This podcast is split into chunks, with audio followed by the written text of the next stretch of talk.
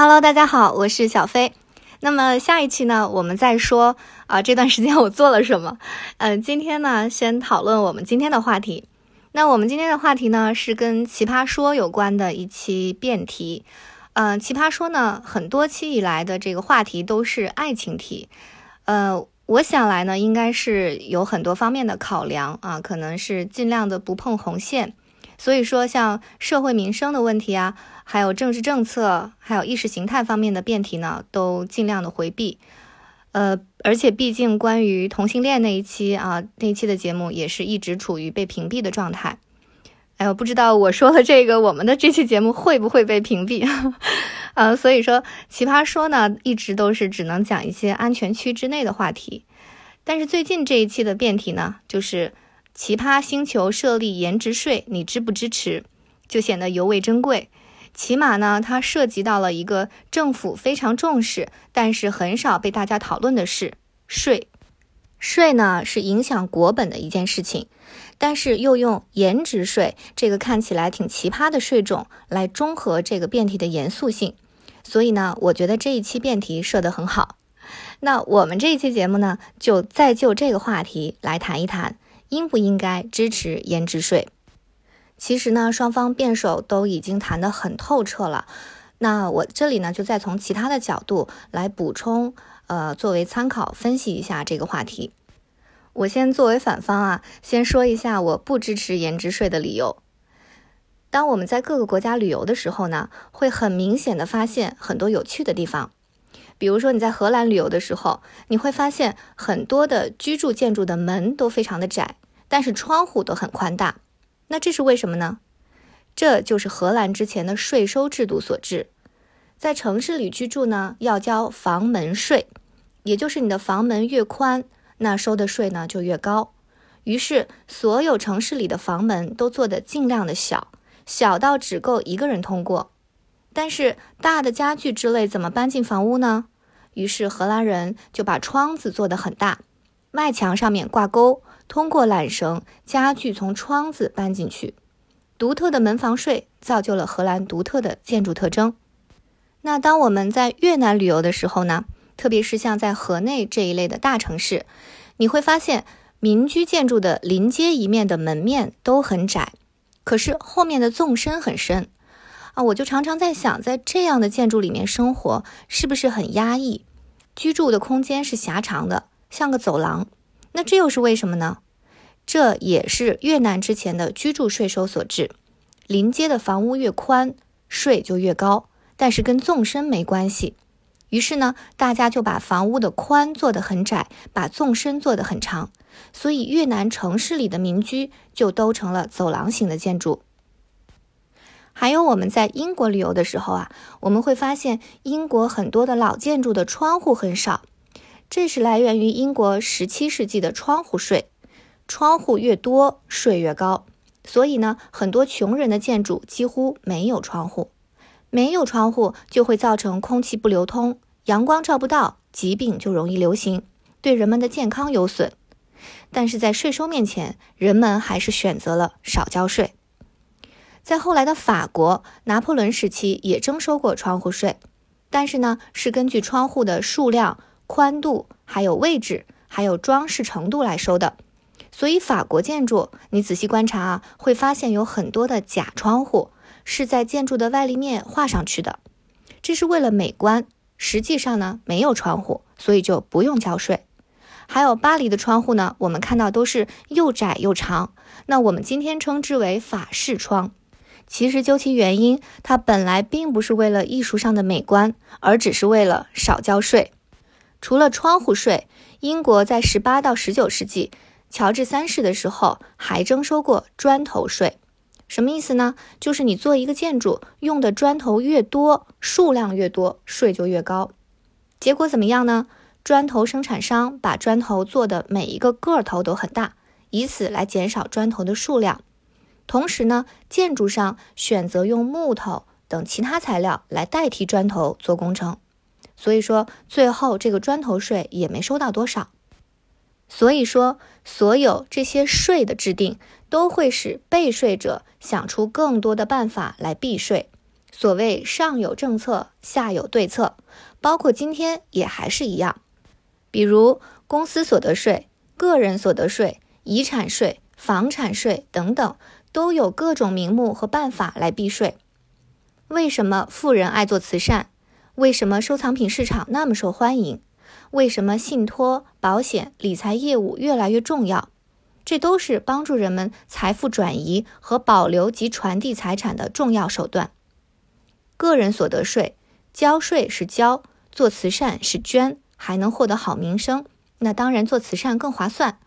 而且通过慈善基金等形式，还有可能实现财富增长。遗产税更是大有门道，通过公司股份、保险理财、基金、信托等等形式，都可避开遗产税，而使受益人通过其他形式得到遗产。公司所得税那就更专业了。小飞说法国，我们专门有一期节目讲过跨国公司如何合法避税，特别是越是行业巨头的公司越会避税，比如通过不同国家的税率来避税。法国是一个税收很成熟也很透明的国家，比如我们也有一期节目讲过法国的奇葩税，其中有一个就是电视税，只要你家有电视或者是电脑显示器，就要交电视税。每年呢，一百二十欧元左右，差不多人民币一千多块钱。但是每年都会有点变化，而且这是合并在房产税里交的。这个税呢，主要是补贴法国的六个国家电视台，因为在这些台呢，他们为了保持报道的中立性，不接广告，所以没有广告收入，而需要通过用电视税的形式进行补充。法国在每年年底。都需要公民自己通过网站自主报税和缴税。我现在呢，在法国看视频网站 YouTube，就经常看到很多的插播广告。那么快年底了，十个广告里面有八个是提供避税服务的广告。比如说，告诉你通过两分钟的问卷，教你如何填写税单来减少缴税。有的广告说，通过他们的服务，你可以少缴一千七百多欧的税。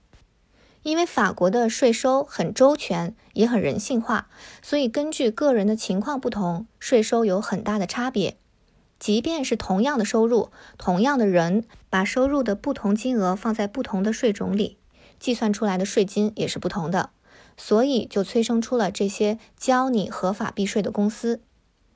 法国呢，曾经在奥朗德总统任下实施过富人税。对于年薪一百万欧元以上的富人征收百分之七十五的所得税，但是这个税种只实施了两年便不得不停止。富人更改国籍，高收入者去了英国、瑞士、卢森堡，还有人为了避税成了俄罗斯富豪。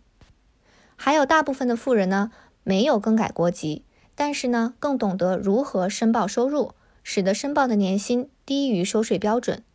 所以说，这个富人税。不仅没有使法国增加税收，反而造成了富人和文体界精英的流失，最后不得不正式停止。那从以上的例子，我们看出什么呢？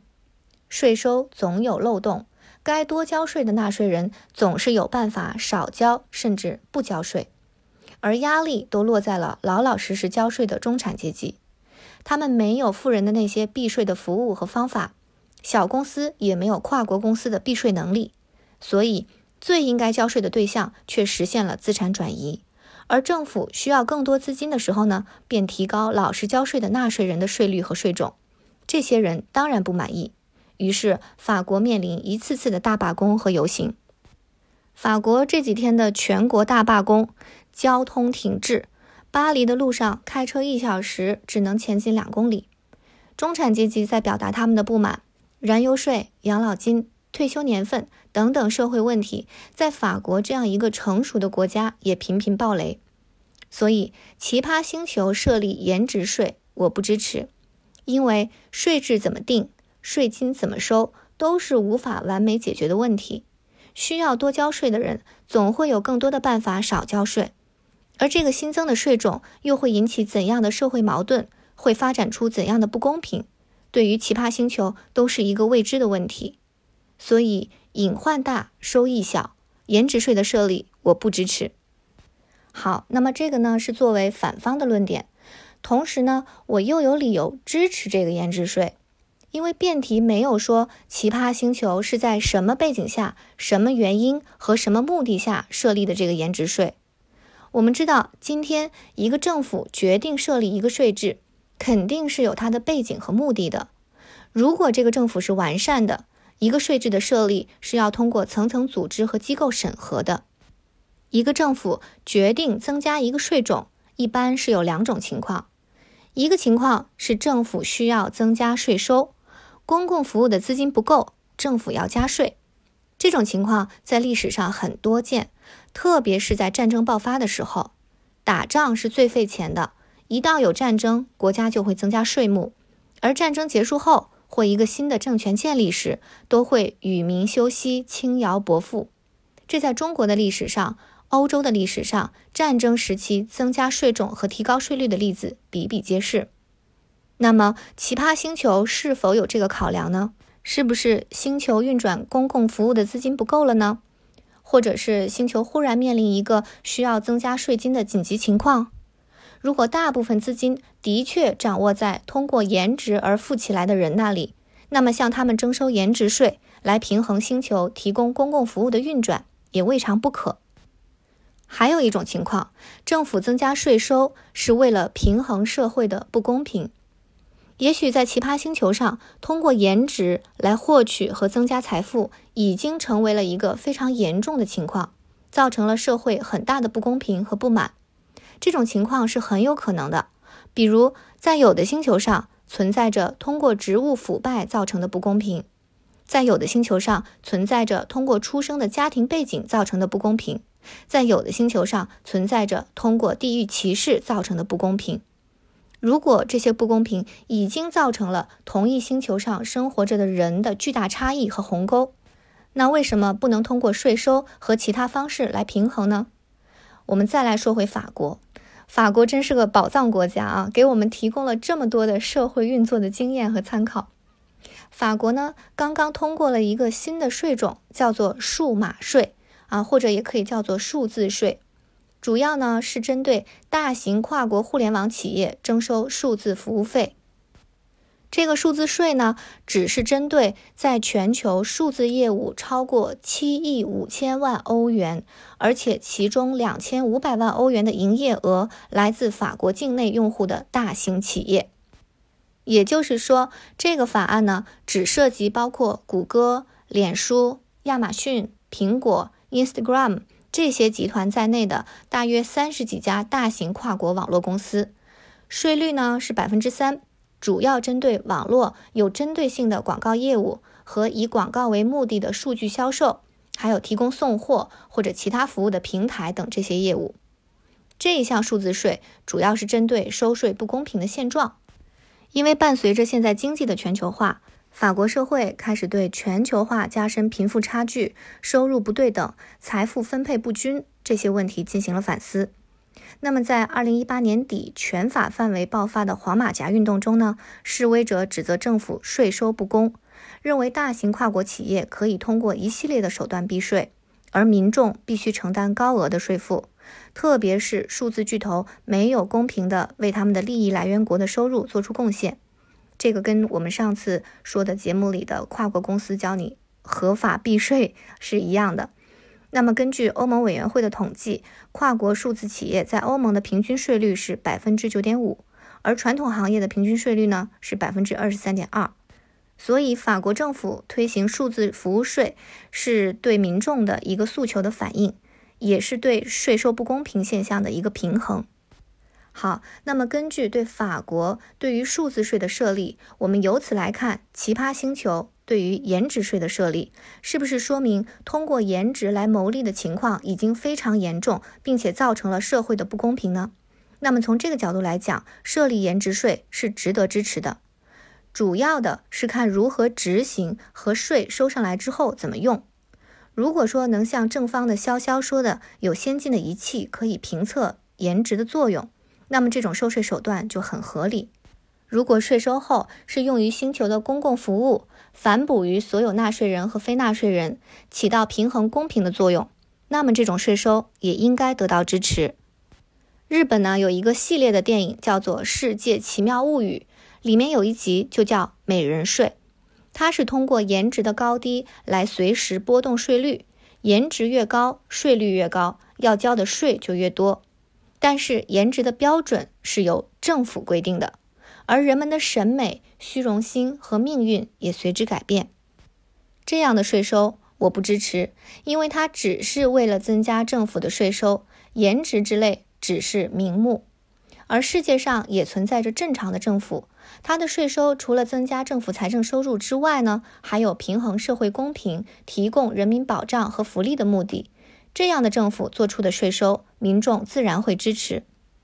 也有经济学家预测，以后的大数据时代，价格会根据个人财富的多寡来变化。也就是说，同样的商品，对于享有不同资产的人，价格是不一样的。这也许在某种方面实现了一些公平。让贫富分化不至于过分剧烈，富人的财富越来越多，穷人的升级越来越难。这已经不是通过努力工作就能解决的现象。